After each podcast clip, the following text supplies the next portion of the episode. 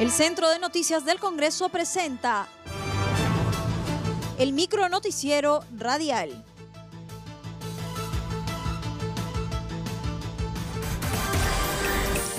¿Cómo están? Les saluda Ney Suceda. Hoy es jueves 18 de junio y estas son las principales noticias del Congreso de la República.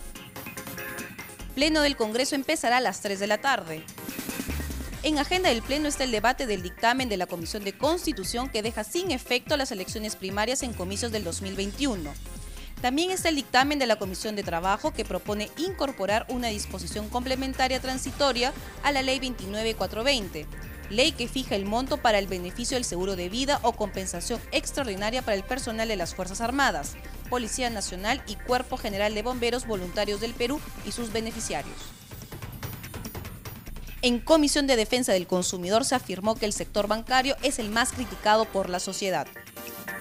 En Comisión de Defensa del Consumidor fueron invitados representantes de diversas instituciones financieras para dar su punto de vista respecto al predictamen del proyecto que propone la ley que protege la integridad económica familiar de los hogares peruanos en tiempos de emergencia nacional.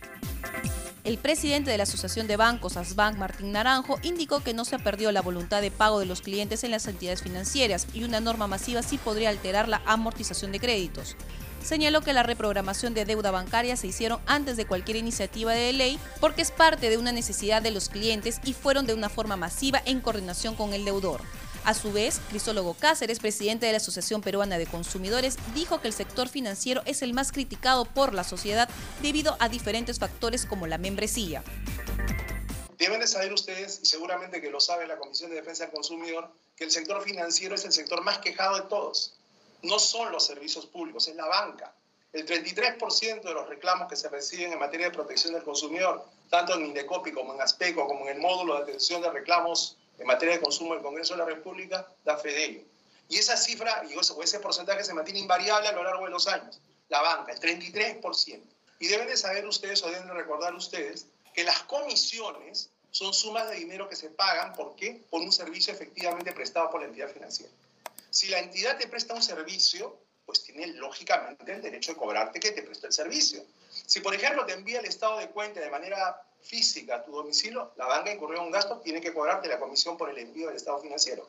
Si te atiende la ventanilla, una de las personas que está en ventanilla, pues te está prestando un servicio. Si te hace el cambio de moneda extranjera a moneda nacional o viceversa, te está prestando un servicio, tiene el derecho de cobrarte. A la reunión también asistió Paul Castro, presidente de la Asociación de Consumidores, quien enfatizó que debido a la actual coyuntura es imposible que los consumidores puedan asumir sus obligaciones. Pidió una solución parcial que busque resolver el problema integral, prevaleciendo el interés de la población.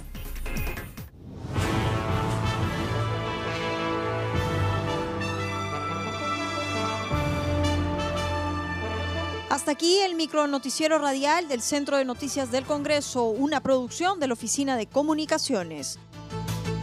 Los invitamos a visitar nuestras redes sociales y sitio web www.congreso.gov.pe.